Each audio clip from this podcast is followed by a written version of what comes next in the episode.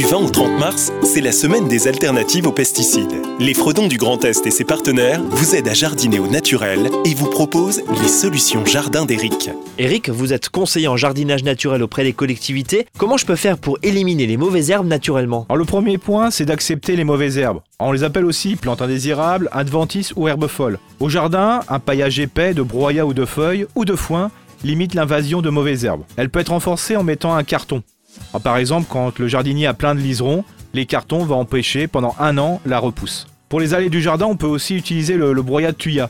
Alors c'est un déchet qui est souvent très peu valorisable. D'accord, ça c'est pour le jardin, mais pour la cour ou pour les pavés, quand j'ai des mauvaises herbes qui poussent entre mes pavés, qu'est-ce que je peux faire? Alors la première solution, bah, c'est le balayage ou le brossage, l'huile de coude pour faire simple. Ça sert à quoi? Alors ça évite la germination et surtout l'enracinement de mauvaises herbes. Alors d'autres techniques consistent à utiliser des appareils soit à vapeur, soit à flamme, soit à haute pression. Dernière solution, l'eau chaude de cuisson qu'on va déverser sur les allées. C'est efficace?